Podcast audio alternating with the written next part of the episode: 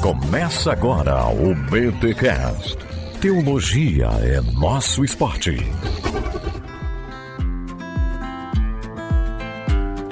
Muito bem, muito bem, muito bem. Começa mais um BT Cash de número 495. Eu sou Rodrigo Bibo e feliz demais em voltar para a Nárnia. Eu sou o Lucas Mota e cristão também pode usar mensagem subliminar. não, cara, não incentiva, velho, pelo amor de Deus. Oi, eu sou a Rebeca e hoje a gente vai falar um pouquinho sobre aquele cara que foi do ateísmo às terras de Nárnia.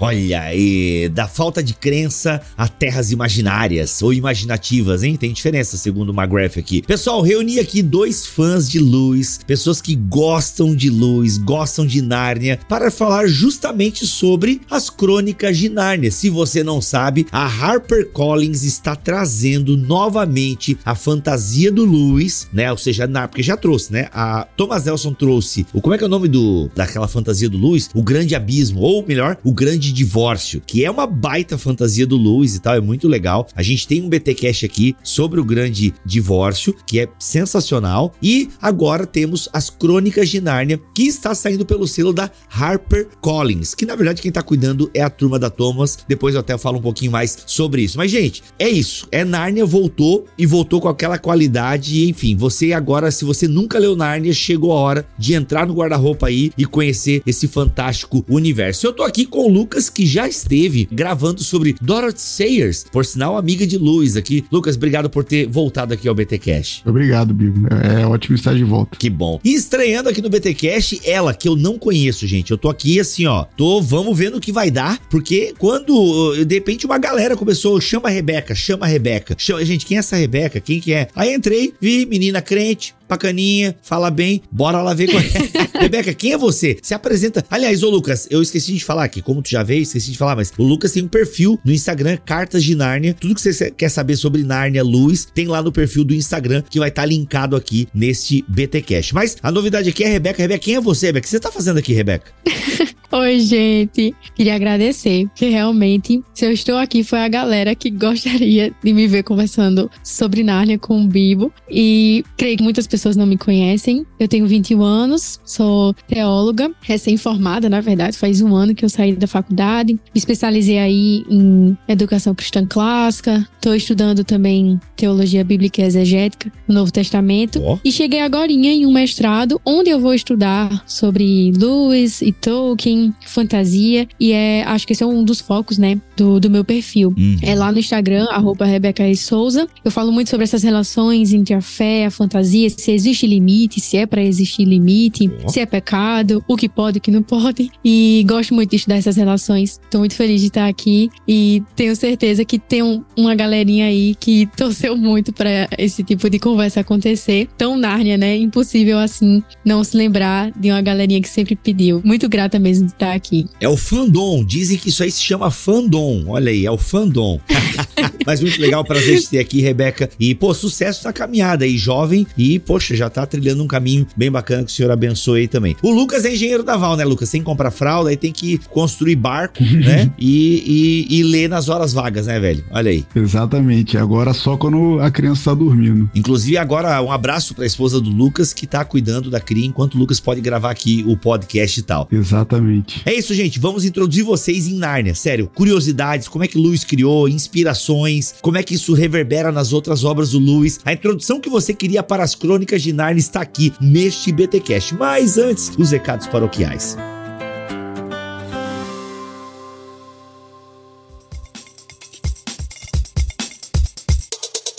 Nos recados paroquiais dessa semana, atenção que nós já temos três BTDs com data marcada e dois deles você já consegue garantir o seu ingresso. Galera, dia 15 de abril de 2023, eu, Cacau Marques e Israel Mazacorati estaremos em São Paulo com o BTD Espiritualidade para uma Sociedade Cansada. Esse BTD que é oferecido pela Igreja Cristã Conselheira. E são poucas vagas, eu acho que só tem mais umas 20 vagas. Dia 15 de abril, B... não, tem 30 vagas. Dia 15 de abril, eu, Cacau e Israel Mazacorati num BTD ali em São Paulo, na Igreja Cristã Conselheira. Atenção Nordeste, atenção 24 de junho. 24 de junho, espiritualidade para uma sociedade cansada. Dia 24 de junho, eu, Pedro Pamplona e Cacau Marques lá em Fortaleza. Já tem link para você se inscrever também neste BTD em Fortaleza, dia 24 de junho. Presta atenção, é o mesmo tema, só que a gente está andando por vários lugares do país, ou seja, igrejas que estão promovendo esse evento, tá bom? Esse ano não tem mais data para promover BTD, tá bom, gente? Ano que vem a gente conversa. Aí você manda e-mail para contato@bibotalk.com e a Camila te explica o quanto mais ou menos você vai gastar para organizar um BTD. É claro que BTDs eles têm entrada, né? A gente cobra um valor, então você não vai ficar no prejuízo, claro, desde que tenha gente. Nossa, gente, enquanto eu gravo esse recado paroquial, uma aranha está descendo bem na minha frente, saindo da minha câmera. Nossa, câmera, aranha. Velho, vou deixar me picar. Tô me sentindo muito Peter Parker, assim, que foi picado quando estava com uma câmera na mão. Meu Deus, gente, uma pausa aí. O Túlio vai botar uma música de consultório porque eu preciso matar essa aranha.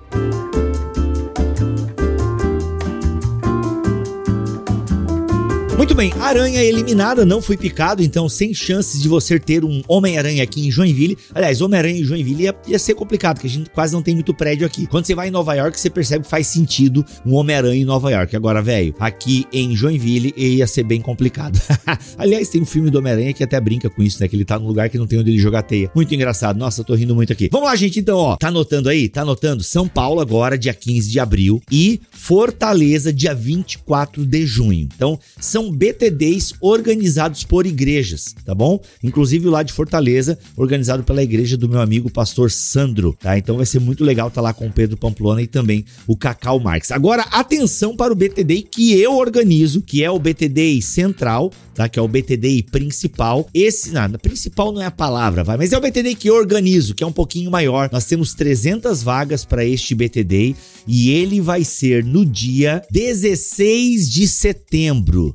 16 de setembro. Estará lá eu, Cacau Marques, Guilherme Nunes, e Karen Bomilcar nas palestras, Marco Teles do Candeeiro fazendo o louvor e, obviamente, vários outros integrantes do Bibotal que também estarão por lá dando ares da graça. Gente, olha só, esse a gente ainda não tem o link para inscrição, mas você que sempre se organiza todo ano para estar no BTD, pode se organizar, tá bom? Dia 16 de setembro em São Paulo, lá no bairro da Moca, na Onda Dura que fica na Moca, tá bom? Então você pode se organizar que em breve nós vamos disponibilizar o link link para inscrição deste BTD que vai acontecer em setembro. Talvez a gente tenha mais um BTD ainda além desse que eu acabei de falar, mas ainda estamos vendo datas e possibilidades. Mas tá aí, temos já dois BTDs com link para inscrição e o BTD original, ele vai ser no dia 16 de setembro de 2023 e em breve a gente abre as inscrições, tá bom? Eu, Cacau Marques, Guilherme Nunes, Karim Bomilcar e Marco Teles e a equipe do Bibotalk que também puder estar lá, vai ser um dia sensacional. Tá bom? Tá aí três BTDs, eu espero vê-los em algum deles.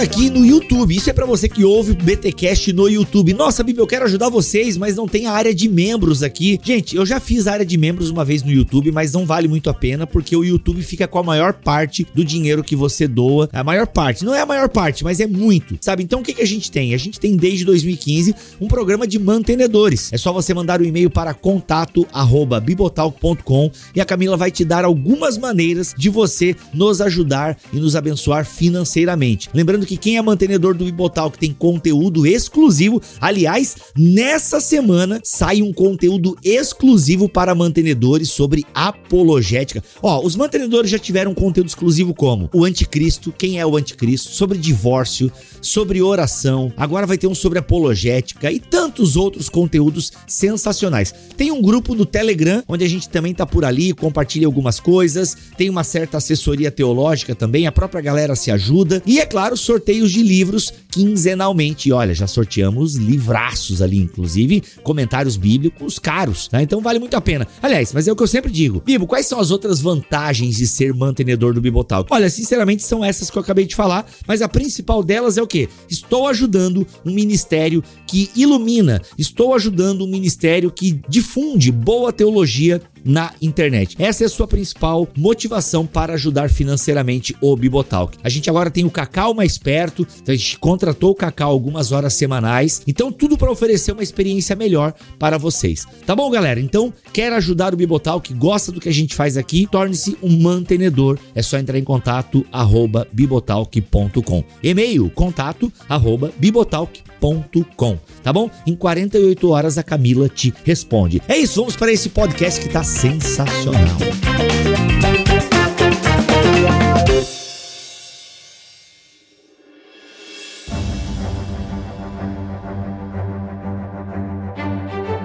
Vamos lá, vou começar com a Rebeca aqui, já que é a primeira vez dela e ela é mulher. Então, ladies first. Rebeca, quando foi o seu primeiro contato com as crônicas de Nárnia? Que você teve, uau, o que, que é isso aqui? Eu tinha 10 anos e assistia muito aos filmes desde criança e ouvi falar que existia um livro e as crônicas de Nárnia. Ah, olha aí. Meu pai é pastor, com três filhos, e pedi de aniversário um livro que custava simplesmente 130 reais naquela época. Nossa. Meu pai olhou pra mim, eu com aqueles olhos de cachorrinho pedindo muito aquele livro, mas é, não chegou naquele momento, não chegou no Natal, como eu imaginava. Até que um dia chegou um amigo do meu pai com as mãos assim pra trás e eu, uau, o que é que ele tem aí? Então ele foi e mostrou um exemplar, ok, super velho, foi a primeira edição de Nárnia no Brasil, já estava super detonado naquela época, assim, bem deteriorado, mas pra mim é como se ele fosse novo e brilhou os meus olhos de uma forma que foi É tipo ganhar uma coleção completa de um filme que só tinha até o segundo tipo, o segundo lançado naquela época só tinha Príncipe Caspian. E eu queria mais, eu queria saber o que acontecia. Uhum. E eu não sabia que Luz era cristão, juro, não reconhecia com muita clareza, porque eu era muito criança, não entendia e não enxergava movimentos bíblicos e histórias bíblicas dentro do mundo de Nárnia. E o grande baque veio quando eu ganhei meu primeiro computador e pesquisei o nome. Cliff Staples Luz. Yahoo. Eu nem sabia é, manusear muito bem o computador. Nossa, Yahoo, velho, meu Deus. Nossa, faz tempo. E lá constava que ele era teólogo. Tudo bem, há controvérsias, ele mesmo não se declarava um teólogo, mas eu fiquei tipo, que palavra é essa? O que significa? Então eu disse, pai, o que é teólogo? Aí meu pai veio com pressa, tava, acho que não pensou muito bem que era uma pergunta profunda. Ele disse: "É tipo um pastor". Aí eu, o autor de Nárnia era tipo um pastor, uma espécie de pastor. Agora, muitas coisas estão explicadas. Caraca, que legal. Então foi um impacto assim que mudou, né? Aquele carequinha da contracapa de Nárnia ganhou uma nova roupagem para mim, de crente mesmo, alguém cristão e um tipo de pastor entre aspas. Então eu me apeguei a tudo isso e foi quando eu comecei a enxergar Aslan de um jeito, Lúcia de um jeito. A galera mudou os meus olhos. Então foi assim que eu conheci Nárnia, bem pequena. Mudou muitas brincadeiras com meus irmãos, porque todos nós gostamos de Nárnia. Então na praia a gente brincava, no, no, no sítio, em lugares assim mais livres, a gente sempre tava brincando com espada e arco e flecha, mas eram gravetos. Mas tudo isso fazia muito sentido na nossa imaginação e se tornou um dos meus mundos favoritos, um, uma espécie até de casa, quem sabe. Olha aí, que legal. E Lucas, como é que foi para ti? É, comigo foi assim que lançou o filme, em 2005. Eu tinha 13 anos. Saiu mais ou menos no meio do ano ali. E aí, meus, meu pai me levou, inclusive, para assistir. E ele perguntou: Ah, quem que é esse leão aí? Eu falei: ah, Esse leão é Jesus. e, e aí, no final do ano, no Natal, ele me deu o livro, que era realmente cento, 100 reais, mais ou menos, cento e poucos reais na época. Ó, o- o- a família do, do Lucas era mais rica, Rebeca, viu? é, que- é que o teu pai é pastor, né? Daí é complicado. Tô achando. Chegou no Natal pra ele. É, não rolou pra mim. sei lá, dia, na verdade não era Natal, né? Porque minha família troca presente no dia 31 de dezembro. E aí, sei lá, no dia 7 de janeiro, assim, uma semana eu já tinha lido tudo, tava de férias, inclusive, então é, devorei o livro e, Meu Deus. assim, sabia que ele era cristão, mas pra mim na época era só Nárnia, não existia mais nada. Uhum. Lewis era o autor de Narnia. Muito depois que eu vim descobrir que ele tinha outros livros. né? Mas ela falou ali que os irmãos dela eh, também gostavam. Pra mim a experiência foi um pouco diferente. Naquela época ali, eu acabei um pouquinho depois trocando de igreja. Mas na época que lançou o filme e tudo, na minha igreja era do diabo, porque tinha Uhum. coisa de mitologia e tudo mais. Apesar de saber que tinha uma, uma coisa crente ali, eu era meio solitário aí no, no mundo de Nárnia por um tempo. depois que eu vim conhecer mais gente. Cara, que sensacional. Bem, o meu não foi tão legal igual o de vocês. Eu descobri no seminário mesmo, porque eu cheguei à fé com 17 anos. Isso, ah, depois eu fui pro seminário nos anos 2001. Cara, 2001 é, não tinha os filmes ainda. Você falou 2005, né? Foi o primeiro filme. Mas foi no seminário que eu tive contato com o Alex, olha aí, que é membro aqui do Bibotalk. O Alex me introduziu a Narnia e tal. Enfim, acho que na época era aquele volume único da Martins Fontes, que era barato. Na época eu não, não lembro quanto eu paguei. Eu comprei num sebo. Não paguei caro, não, porque eu comprei num sebo. E, cara, foi onde eu entrei, assim, no universo de Narnia. Mas confesso pra ti que eu li ele, assim, sem muitas pretensões, assim, tipo, de fazer associações com teologia. Eu já tava no seminário e tal. Mas foi basicamente assim, nunca dei muita bola, assim, né, pra, pra aquela questão. Foi só depois que passou o seminário que eu já tinha lido. Aí fui encontrando mesmo pessoas e até conversando com o Alex e tal. Que, cara, foi vendo as relações e tal. Mas anos depois, aí fui conhecer um pouquinho mais do Tolkien, do lado cristão de Tolkien. Por quê? Porque a galera não fala do lado cristão de Tolkien nos podcasts que não são cristãos. A galera fala de Tolkien e esquece esse lado religioso de Tolkien e tal. E foi, cara, foi assim, coisa de 5, 6 anos atrás que eu fui fazendo várias relações e tal. Foi quando a gente gravou, inclusive, aqui um BTcast com a Gabriela Gregson, é, que fez parte desse lançamento do Lewis aí de novo aqui no Brasil. Ela traduziu obras e tal. Foi gravando, inclusive nós temos aqui uma biografia do Lewis com a Gregson, que é bem legal. Lá a gente fala um pouquinho sobre Narnia também. E lá que eu fui fazendo várias conexões e tal. E agora, inclusive, eu tô muito ansioso pra voltar a ler depois de décadas, né? Que eu li Crônicas de Narnia, tô muito e agora quero ler com a Mileninha e tal. A gente já viu os filmes lá em casa, mas com certeza a história tem um colorido diferente. Mas vamos lá, gente, vamos introduzir a galera aí que talvez nunca parou pra pensar ou estudar um pouquinho sobre isso, mas Nárnia, né? Esse as Crônicas de Nárnia. Da onde o Lewis tirou essa ideia de escrever uma fantasia e por que Nárnia e o que que é esse universo aí que Lewis criou, tá? A gente pode começar a responder essa pergunta, mas depois eu lembrei de uma outra agora aqui, que talvez pudesse ser a primeira pergunta, que é falar sobre imaginação, né? Imaginação, imaginário, que era algo muito importante para Lewis. né? Enfim, talvez vocês respondendo aí já mescle a resposta e tal. Então, da onde vem Nárnia e o papel da imaginação na teologia de Lewis? Essas duas coisas que você mencionou realmente têm bastante relação porque elas foram fundamentais para a conversão do Lewis, né? Porque assim que o Lewis entrou em Oxford, ele era completamente ateu e ele conheceu um cara chamado Owen Barfield, que não era cristão e nunca foi cristão, assim. Ele se batizou por causa da esposa, mas nunca foi propriamente cristão. Inclusive, a dedicatória que tem nesse primeiro livro aí, que é O Leão, a Feiticeiro Guarda-Roupa, é para a filha do Owen Barfield, amigo do Lewis, né? E uma das coisas que o Owen Barfield convenceu o Lewis, que ali deu um passo muito grande na conversão do Lewis, foi acreditar que existia algo além do materialismo, né? que é, a verdade estava além daquilo que os nossos sentidos, né? visão, olfato, enfim, podem apreender. Então existia algo, vamos dizer, espiritual, imaginário, algo além da natureza. Isso foi muito importante para o Lewis. De novo, o Barfield não era cristão, então ele não estava tentando convencer o Lewis a acreditar em Jesus, propriamente dito, né? nem nada disso. Mas esse foi um momento importante para o Lewis e é um momento importante aí no primeiro livro da- das Crônicas de Nárnia, o Leão, a Feiticeiro e o Guarda-Roupa. Tem a discussão toda ali com a Lúcia, que ela entra no guarda-roupa e ela diz que foi para lá e os irmãos dela, ah, como é que isso é possível? Você tá imaginando coisa. E aí o professor Kirk ali, né, o Diggory, depois a gente vai descobrir isso, ele fala exatamente disso, né? Ele trata disso, é, como é que, por quê? O que que impede você de acreditar que tem um mundo dentro daquele guarda-roupa? E é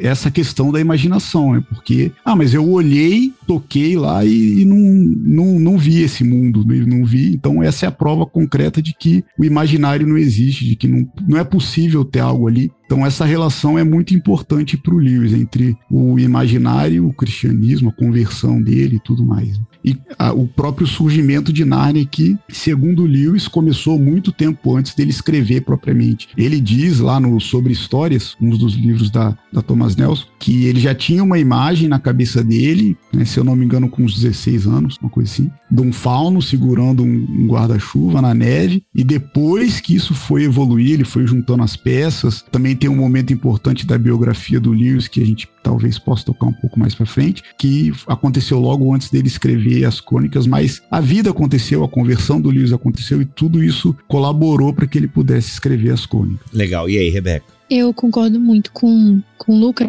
e a imaginação é, no total foi um, um tipo de combustível para que o próprio Lewis pudesse sobreviver à vida. A morte da mãe dele foi algo que o pegou assim de maneira fatal. Um dos ministérios assim ou legados que ele deixou é essa busca pela alegria. Ele tem frases muito fortes assim na biografia dele, surpreendido pela alegria e tal, que ele diz que abre aspas, com a morte da minha mãe, toda a felicidade estabelecida, tudo que era tranquilo e confiável desapareceu da minha vida. Uau. E ele sempre usou a imaginação para viver. Então, a Irlanda, né, que é o, o, berço do Lewis em si, ele enxergava com mais encanto do que ela realmente tinha. A casa dele era mais encantada do que realmente era. E isso também tocava no seu irmão, que vivia da mesma forma, e ele cresceu envolto nisso da imaginação. Tudo era um pouco mais encantado do que as outras pessoas realmente enxergavam. Creio que um momento chave que pode ter desencadeado e, enfim, talvez incentivado mais imagens de Nárnia, porque, como o Lucas disse, ele tinha imagens. A primeira imagem, como o Lucas falou, foi do fauno, tinha um cachecol vermelho, e isso foi florescendo. Acho que um, um livro que contribuiu muito foi o Fantasties, de George MacDonald. Era algo que ele leu em 1900, ele já era mais velho, e ele disse que foi tão forte o que aconteceu, foi tudo tão mágico e imaginativo, que foi quando ele realmente sentiu, tipo, eu acho que existe mais do que eu posso ver. Foi quando realmente ele cruzou a fronteira da imaginação. Ele usa essas palavras. E ele também usa um termo muito forte que eu, eu uso quando eu vou me referir a Lewis. Ele diz que esse livro de George MacDonald batizou a sua imaginação. Então ele tem esses momentos na vida dele onde a imaginação dele triunfa sobre a existência que o ronda e as fronteiras meio que ficam mais próximas e ele finalmente cruza. É um momento assim que foi essencial para a conversão dele e ainda bem que o Tolkien e vários outros elementos essenciais para a conversão entendiam, né, a imaginação como caminho para esse fim. Eu acho isso realmente muito admirável na história do Luiz. É, eu lembro inclusive do Ponte para Terabitia. Não tem um, um filme assim que é a imaginação Uhum. ajuda a menina a superar um trauma. Eu não lembro direito o que, que é o filme, se ela é doente, se ela era abusada. Eu confesso que eu não lembro, mas ah, vocês falando me, eu lembrei agora desse desse filme. Inclusive ele entrou recentemente no catálogo de alguns serviços de streaming. Aí Ponte para Terabitia ou Tera, Terabinte, agora não não lembro, mas é justamente essa ideia, né, da imaginação e tal, como um escape muitas vezes da realidade e tal. Até eu não lembro se vocês leram já alguma coisa, mas eu tava vendo aquela biografia do McGrath Uhum. e ele até faz uma separação da palavra imaginação e imaginário, que agora não sei se vocês leram alguma coisa sobre isso, que tem uma ele faz uma certa diferença, Lucas, não sei se tu lembra disso. No capítulo 11, ele se detém nessa diferenciação, que para ele vinha do próprio Lewis. Isso. Ele dizia que Nárnia é um mundo imaginativo, não um mundo imaginário. Isso. Porque, na opinião do autor, ficava muito distinto que o imaginário é algo que foi imaginado falsamente, sem partir da realidade. Não, sem contrapartida, né? Ou seja, Isso, sem ter uma contrapartida. Eu acabei de abrir a página aqui também, Rebeca, achei aqui. Acho que essa ideia da contrapartida ela é fundamental, porque, ou seja, é algo que foi imaginado falsamente, sem ter uma contrapartida na realidade. Ou seja, é uma imaginação que não tem algo que, que reverbera aqui no nosso mundo, não Uhum. tem um ponto de contato, Isso, né? Isso. Legal. E essa opinião também tá no ensaio sobre contos de fadas do Tolkien. Eles partilhavam da mesma visão. O Tolkien ele dizia que um conto de fadas verdadeiro, ele parte da realidade. Quando o conto de fadas não é convincente, ele é falso. A gente não pode encontrar deleite em algo que é falso, que parte de algo que não existe de fato e não é plausível, tipo isso. Uhum, isso, legal. É, até ele fala aqui, ó, o imaginativo, ou seja, o imaginário é falso, né? Ele não tem uma contrapartida na realidade. O imaginativo é algo produzido pela mente humana em sua tentativa de responder a algo maior do que ela mesma, lutando para descobrir imagens adequadas da realidade. Cara, que sensacional.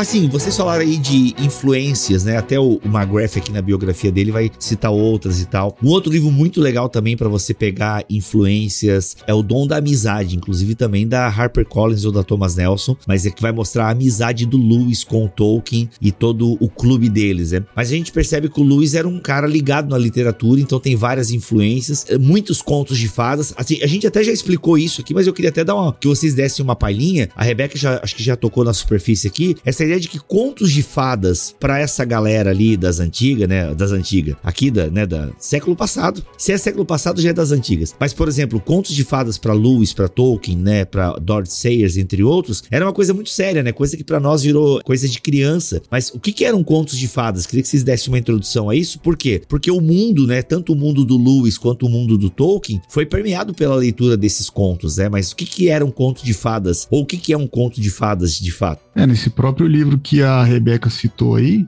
artigo, na verdade, né, que tá no livro Árvore e Folha, eu acho, se não me engano, da, da Harper Collins. Isso. O Tolkien vai tratar desse assunto aí, de como é que o, os contos de fadas acabaram se tornando histórias para crianças, né? E para todos eles a questão era essa, é a busca pela verdade eles estão interessados nisso, a busca pela verdade. O Tolkien, o Lewis, o Charles Williams, que fazia parte dos Inklings, todos eles, o Owen Barford, eles estão interessados na busca pela verdade. A questão é que de vez em quando, muitas coisas são difíceis de você explicar, de você colocar em palavras, de você falar. Esse é o, o tópico ali da biografia do Lewis, da autobiografia do Lewis, Surpreendido pela Alegria, porque ele fala isso, olha, eu li um livro e, e, e eu senti algo que eu não, eu não sei, eu não sei explicar mas me conectou com alguma coisa que eu também não sei explicar, mas que eu quero, eu quero mais. Eu quero mais disso. É, eu não consigo explicar isso, eu não consigo escrever um tratado sobre isso, mas eu quero mais, eu tenho esse desejo. E ele passou, o Lewis, passou grande parte da vida buscando mais disso que ele não sabia muito bem o que era. E em algum ponto ele descobriu, cara, muitas vezes eu vou encontrar isso em histórias, em histórias mitológicas e em contos de fadas também. E em realidades, essas histórias que não tem uma descrição propriamente dita, mas tem algo acontecendo ali e tem uma realidade, tem uma verdade sendo dita que a gente de alguma maneira consegue apreender, consegue captar. E se alguém perguntar para você, ah, explica aí o que, que você aprendeu, você fala, cara, eu, eu não sei. E esse era o objetivo de Lewis com Narnia. Né? Esse era um grande objetivo de Lewis com Narnia, de causar essa sensação de transformação, de, de você ter essa apreensão sem saber exatamente o que aconteceu. O Lewis é, McGrath, ele diz assim que a cultura da Irlanda era marcada por uma paixão de contar e criar histórias. E isso era algo que a gente via o tempo todo na infância do Lewis, quando ele vai falar sobre as brincadeiras que ele tinha com o irmão. Mesmo com a mãe viva, né? Existem, por muito tempo, uma crença de que a morte da mãe do Lewis desencadeou isso da imaginação. Não, ele sempre foi alguém que imaginava e criava histórias. Ele tinha uma terra que ele criou quando ele era criança, que era tipo a terra dos animais. E o irmão dele também tinha. Era tipo a, a Índia, mas daí ele dava outro nome, com, com outra, uma geografia meio diferente. E ele cresceu dessa forma, sendo apaixonado por mitologias e por contos de fadas. Quando chegou, principalmente perto da época que ele estava relutando a conversão, o Tolkien chamou ele para um papo. E foi algo muito conduzido pelo Senhor. Aquela. Tô, tô, muito crente, eu creio muito nisso. Sim, claro. Certamente. Porque o Lewis ele amava as histórias, como o Lucas falou, e contos e mitologias para ele tinham um valor imenso e eram verdade, mas quando se tratava da conversão, havia uma certa dificuldade em tratar o evangelho e a história de Cristo como verdade também. Então o Tolkien começou a dialogar com ele sobre um mito que o, o Lewis gostava demais, e que inclusive o McGrath vai trazer como uma das histórias que fez o Lewis buscar a alegria, a, a grande missão da vida dele, buscar esse sentimento de eu quero isso, eu quero provar, eu não quero catalogar o que eu sinto, mas eu quero mais dessa sensação. E tudo isso veio a partir de uma história que ele leu, um verso que ele leu, do deus Balder da mitologia nórdica. Caraca. E ele se encantou. Ele se encantou muito. Foi um dos três momentos que o Alistair ele comenta que na juventude o Lewis foi pego por uma sensação flutuante que o retirou de si mesmo e ele queria mais e não sabia o que era isso.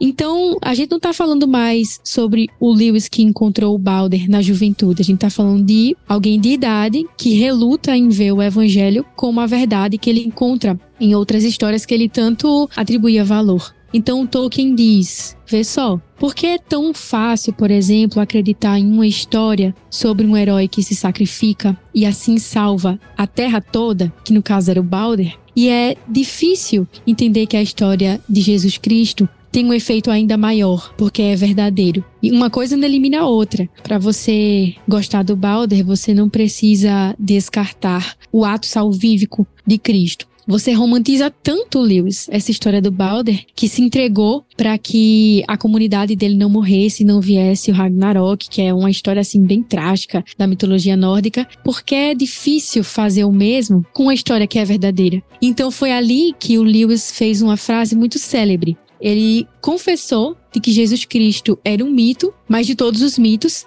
era o mais real de todos. E ele foi um, um, tipo de confissão que. Ô, Rebeca, não é nessa conversa que tem a famosa frase, ah, o mito que se fez carne? É aquela conversa. Lucas, me ajuda, é Magdalene, né? É a conversa do, do Lewis, do Tolkien e do Hugo Dyson, né? E isso é fundamental aí na, na, na questão das crônicas. Isso! Porque o Lewis, Exato. lá no, no Problema da Dor, ele vai definir as, as religiões, vai falar toda religião tem três coisas. E o cristianismo tem uma coisa que nenhuma religião tem, que é um acontecimento histórico, que é a invasão do natural pelo sobrenatural de fato, que é Jesus. Então, os nórdicos tinham o Balder, que morre e ressuscita, os egípcios tinham Osíris, que morre e ressuscita, os gregos tinham Baco, que morre e ressuscita, e né, os, os judeus tinham Jesus que morre e ressuscita, com a diferença que você consegue datar, saber lá, ó, Jesus realmente existiu, e isso é uma coisa que o Lewis vai tratar num, num, outro artigo também, que são os romances do Charles Williams, que ele publicou em 1949. Isso aí eu digo a data porque foi um ano antes de sair a primeira crônica. Né? E ele fala lá que os romances de Charles Williams, eles eram tratados como um gênero meio esquisito, que ele falava, ah, parece que uma hora ele tá falando, é, fazendo um romance histórico, natural, e de repente ele apela pra fantasia e depois volta e faz uma mistureba, e o Luiz fala, não, ele tá fazendo um terceiro gênero, que nem é fantasia e nem é é, realismo, né? Uhum. É o gênero do natural sendo invadido pelo sobrenatural. Você tem esse contato, essa mistura dos mundos. Caraca! Isso, tá, isso acontece no Fantastis, que a Rebeca falou. O Anodos acorda um dia e tá no mundo das fadas, enfim. E eu acredito né, que o Charles Williams influenciou fortemente o, o Lewis a escrever Narnia, inclusive por causa desse gênero aí que o Lewis se interessou tanto. E o Charles Williams era um dos Inklings também. Ah, ele fazia parte daquele grupo seleto de pessoas que sentavam num pub, exatamente, bebiam e conversavam sobre literatura, instigavam uns aos outros a escreverem e tal. Inclusive, ali vai nascer, né, vários Senhores Anéis, enfim, um incentivando o outro. Bom, inclusive, vocês falaram ali sobre que a ideia, né, primeiro o Lewis teve a ideia de um fauno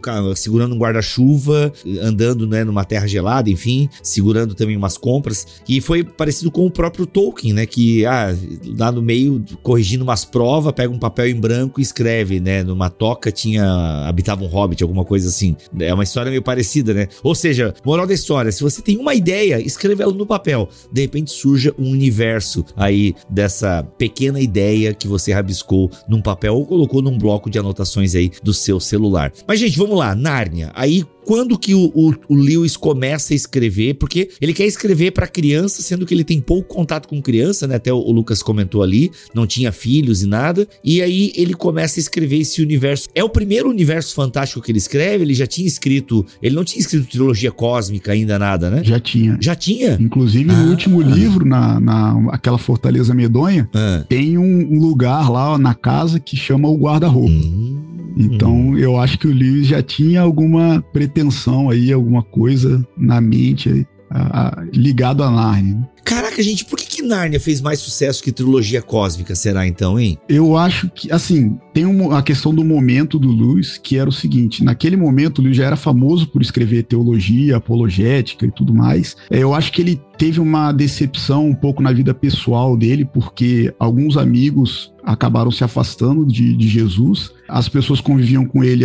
nunca se converteram. Algumas pessoas né, que moravam na casa com ele e tal acabaram não se convertendo e tudo. E teve o caso lá da Elizabeth Anscombe, que participava de um grupo de discussão de filosofia na faculdade, e ela meio que derrotou o Lewis num debate ali, e ele percebeu assim, cara, eu tô ficando para trás nessa. Essa é a minha sensação, né? Acho que o McGrath fala um pouco disso. É, tô ficando um pouco para trás nessa discussão teológica, filosófica, já avançou muito e chegou o momento de eu fazer algo diferente. Chegou o momento de eu tentar é, alcançar né, fazer a minha vocação, exercer a minha vocação de uma maneira diferente. Isso sou eu, Lucas, dizendo que eu acredito que o Luiz viu essa oportunidade de ele também, também tem a questão que ele já estava estabelecido tanto na Universidade de Oxford ali, quanto na vida, ele já tinha dinheiro suficiente, já tinha sucesso suficiente, porque também tem essa questão de você é, é um professor universitário, de repente decide escrever história de criança, pode te complicar um pouco, pegar um pouco mal para você. A própria teologia do Lewis, esses livros que são sérios já, atrapalhavam ele um pouco na, na carreira dele, vamos dizer assim, é, já pegava um pouco mal dele não estar tá escrevendo literatura e tal. E acho que chegou o momento do Lewis falar, cara, eu vou escrever algo diferente. Vou para fantasia infantil e tudo mais. Caraca, você tem uma opinião sobre isso, Rebeca? Eu concordo bastante. E acrescentaria ainda ou completaria, na verdade, dizendo que ele sempre escreveu bastante ficção, de certa forma. Mas ele não chegou a publicar porque algumas eram histórias infantis, outras eram rabiscos. E como o Lucas falou, Nárnia realmente foi lançado depois de ele ter publicado aí um bocado de livro. Além do Planeta Silencioso, Problema do Sofrimento, Cartas de um Diabo ao Seu Aprendiz, ele já tinha aí um, um bom público. E eu acho que um dos feitos mais legais do Leão a Feiticeiro Guarda-Roupa é que, de fato, ele insistiu nessa ideia de publicar algo para crianças, mesmo a vivência dele sendo mínima. E ele já compartilhou em uma opinião de que, em outro livro dele, creio que seja sobre histórias, ele diz que o que fez ele ter certeza que daria certo foram dois passos. Primeiro, que ele estudou psicologia infantil para aprender a se comunicar com as crianças de uma forma legal. Caraca, eu estudo de campo, hein? É, foi bem, bem esforçada a parte dele. Mas depois ele concluiu que o segredo de saber se comunicar com as crianças é literalmente não falar como se você estivesse falando com um bebê, mas conversar com ela de igual para igual na medida do possível. A gente tá falando de um homem que era genial. Mas a gente viu que ele fez isso muito bem. E o Leão a Feiticeira Guarda-Roupa foi o primeiro livro a ser publicado. Ele falou com múltiplas idades. E eu acho que talvez ele não estava contando com isso. Ele sempre defendeu que Nárnia era direcionado para as crianças, mas ele viu que alcançou vários tipos de criança, né? Tiveram adultos e jovens e adolescentes alcançados. A gente vê que esse efeito se desdobra até hoje. E eu acho que grandes autores conseguem reproduzir isso, mas como ele fez isso sem essa pretensão, eu acho que, além de louvável, mostra como o Leão, a feiticeira guarda-roupa, tem uma mensagem permanente o tempo passa e continua alcançando diversas idades, mesmo ele tendo se esforçado para alcançar um público. Estudou psicologia, perguntou para pessoas que tinham muito contato com crianças, ainda deu algumas opiniões assim do que ele achava que ia fazer, fez um esquema e acabou que foi um sucesso para muitas faixas. Eu acho isso sensacional, no mínimo. Com certeza. É, e essa história do, do leão e da feiticeira guarda-roupa também aconteceu com Lewis na questão dele é, receber crianças durante a Segunda Guerra na casa dele. Uhum. Ele também teve esse contato ali um pouco antes. Né? A guerra acabou em 45 os livros saíram, o primeiro livro saiu em 1950. Então ele teve um, um contato assim com crianças morando com ele. Tudo. É, essa questão do lançamento e até tem uma ordem, né? É, o, o McGrath traz três é, formas de você ler as crônicas de Nárnia, né? Ou seja, tem a ordem, de, a ordem de produção, a ordem de publicação e a cronologia interna. Gente, o que, que vocês curtem aí? É, eu lembro que quando eu li, eu li aquele volume único, que eu não sei que ordem que tava naquele volume único. Eu acho que é a cronologia interna, que é a do volume único, né? É, mas eu lembro que eu comecei a ler, eu não obedeci a ordem, porque o pessoal falava que o primeiro é o Leão, a Feiticeira e o Guarda-Roupa. Então eu fui ler o Leão, a Feiticeira e o Guarda-Roupa por primeiro. Daí depois eu voltei para o Sobrinho do Mago. Tá? Gente, das crônicas, qual que vocês mais gostam?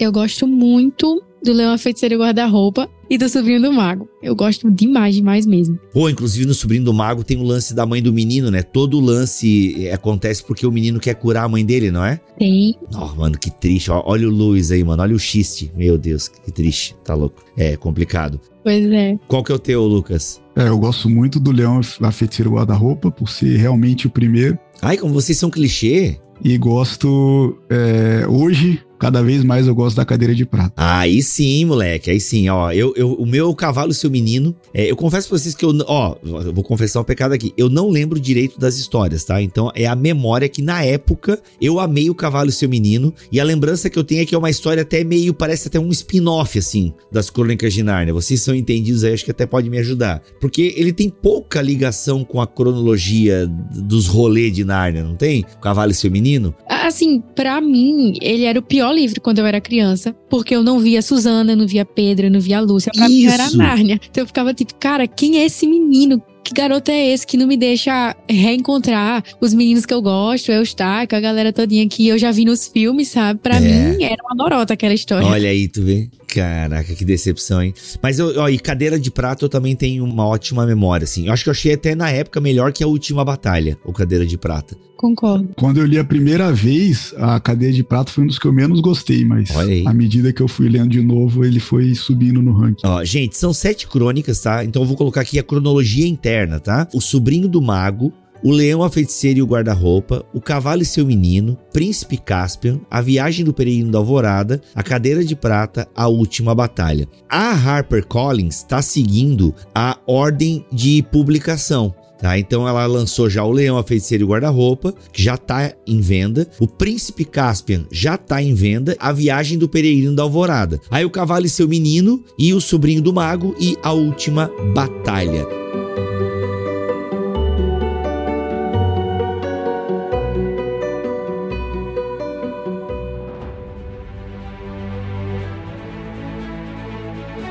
Gente, essa ordem de publicação essa ordem de histórias, né? Ah, vocês têm aí alguns segredos é, de que levou Luiz a construir essa história? O porquê essa ordem? Porque de repente, aqui ó, né, a ordem de produção, o sobrinho do mago, ele é ah, tanto na ordem de produção quanto na ordem de publicação, é uma das últimas histórias. Por que será que Lewis do nada resolveu escrever um prequel, né, manos, do, do, dos acontecimentos? Vocês têm algum segredo aí que. Segredo não, né? Porque se vocês sabem é porque já é público, mas vocês têm algo para dizer que eu não tô ligado? O Sobrinho do Mago foi o segundo livro que o Lewis começou a escrever. Ah. Ele terminou O Leão, a Feiticeiro, Guarda-Roupa e esboçou O Sobrinho do Mago. Ah logo em seguida. Só que é um tema muito, como você falou, tem a questão da mãe do Lewis, tem a questão de que ele tinha que lidar com uma história sobre a mãe dele, que ele queria tocar nesse assunto. E ele acabou arrastando, arrastando, arrastando e sendo quase um dos últimos a serem é, terminados e lançados. É, porque toca, né, cara? Toca na questão aí. Como vocês mesmos falaram, a morte da mãe foi uma parada bem, bem marcante, né? Sobre o sobrinho do mago, tem duas observações que o McGrath traz. Mas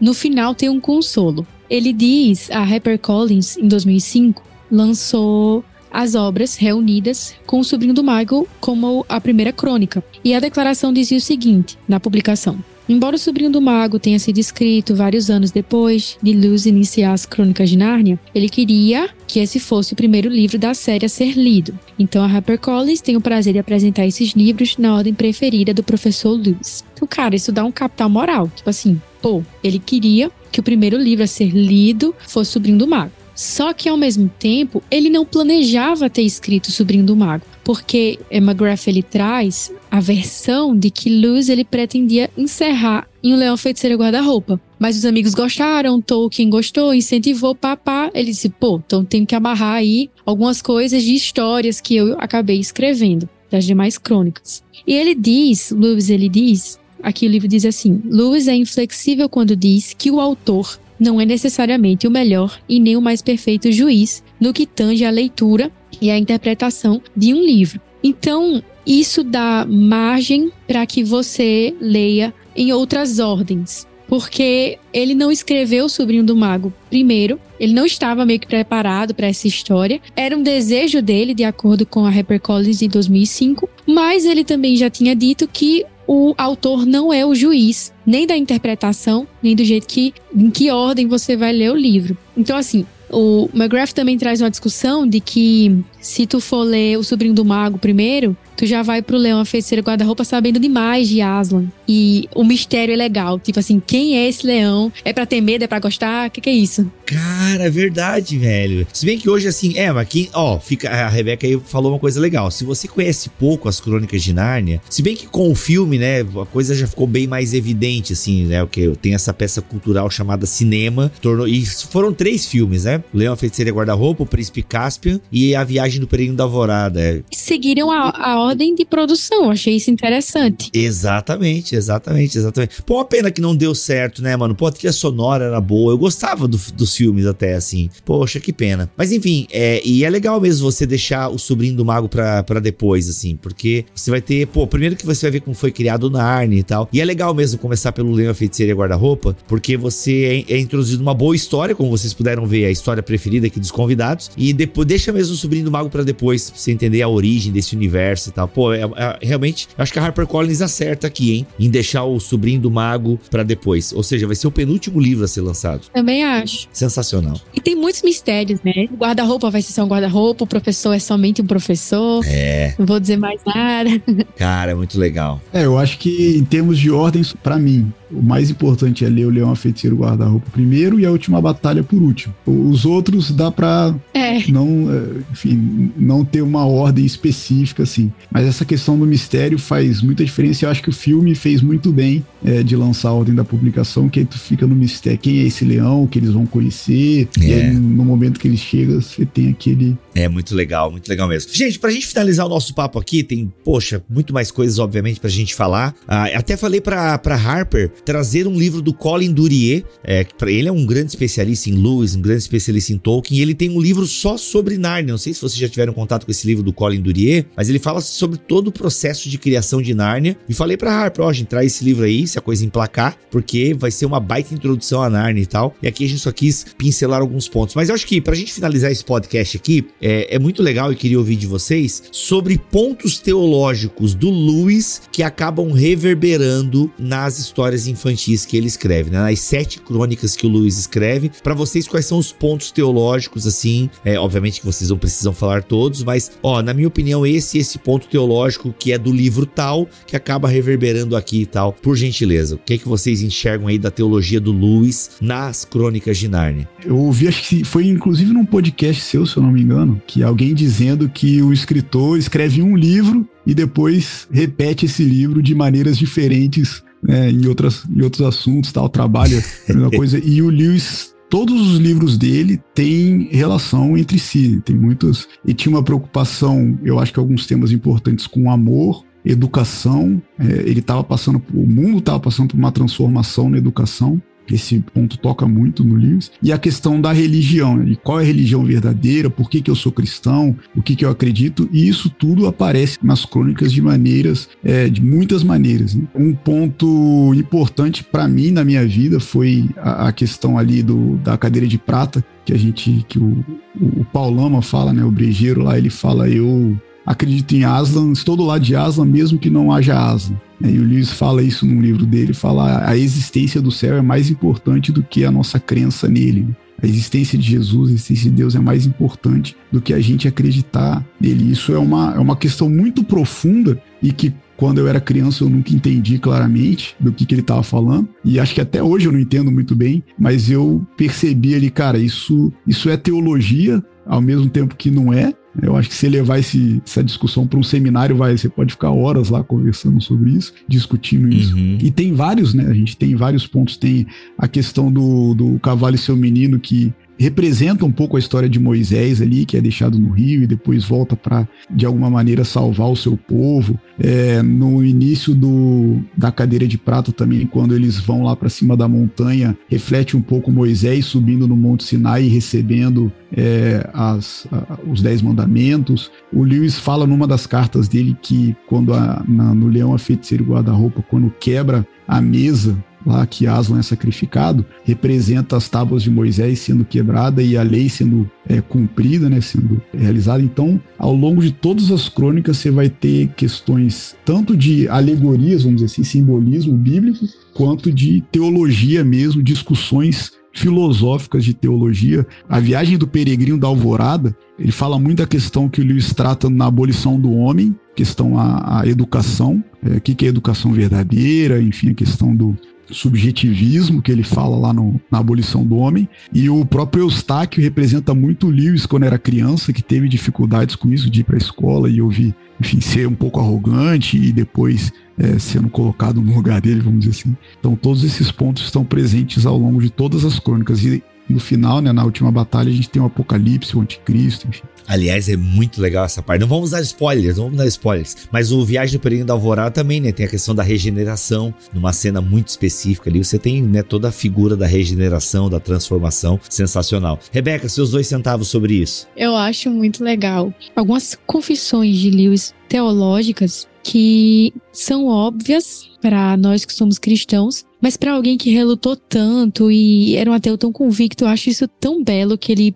possa trazer em histórias verdades cristãs que são inegáveis à fé. Uma delas é o Cristo ressurreto, né? Em Aslan ressurgindo, aquela coisa da mesa de pedra se partindo e ele voltando novo e, e totalmente vívido para Lúcia e para Susana. Eu acho que para quem desconsiderava tanto o sacrifício de Cristo, que debateu tanto com Tolkien sobre por que um cara que morreu há tantos anos atrás em uma cruz faz diferença na minha vida hoje, era uma coisa que ele sempre perguntava. Eu entendo, ele dizia para Tolkien, que esse sacrifício messiânico fez diferença na época, mas eu não acho que faça efeito em mim hoje. E ver ele, depois de convertido, replicando, né, tipo, é, teatralmente, de forma em uma história de ficção, ele confessando que esse sacrifício faz efeito na vida dele para sempre, que mudou toda a eternidade dele, é algo belíssimo, porque era o que mais pegava ele para se render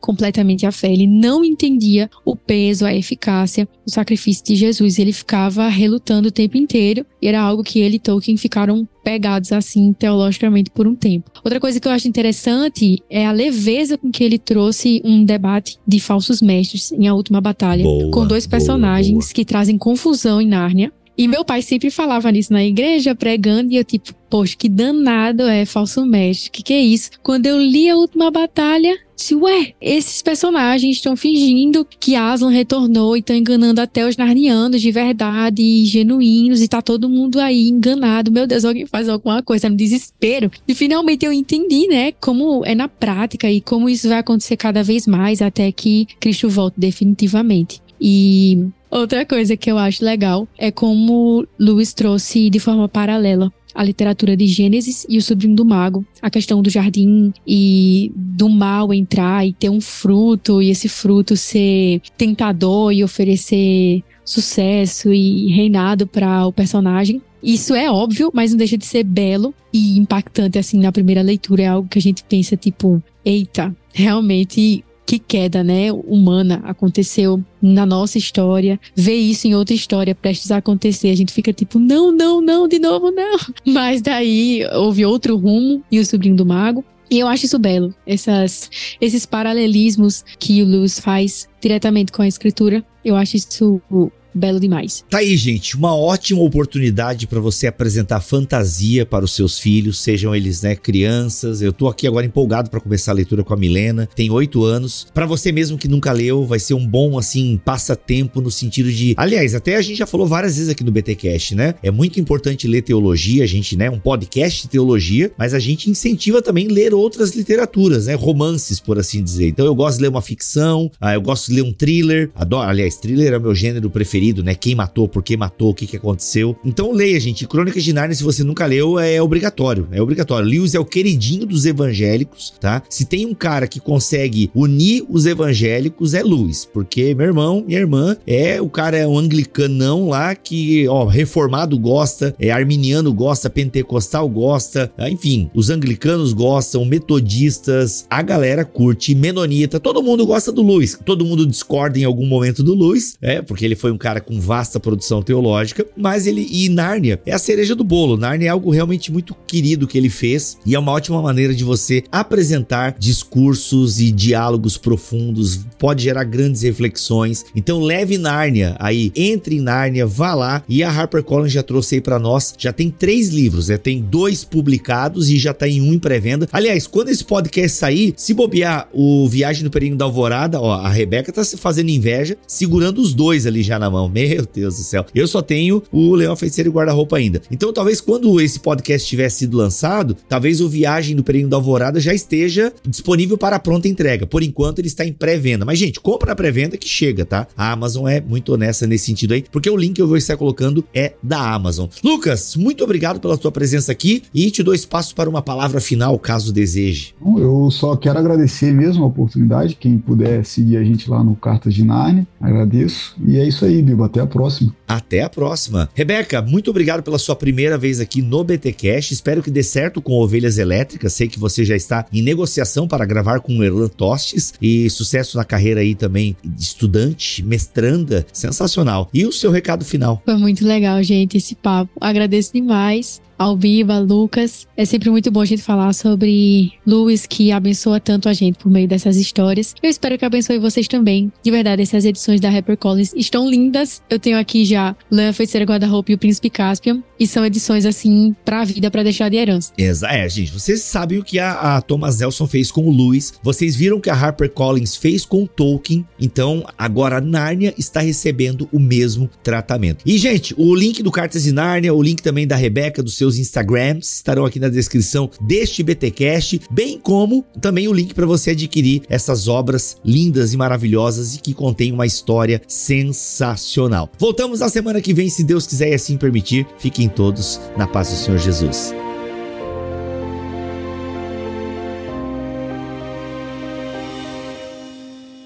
Este podcast foi editado por Bibotalk Produções.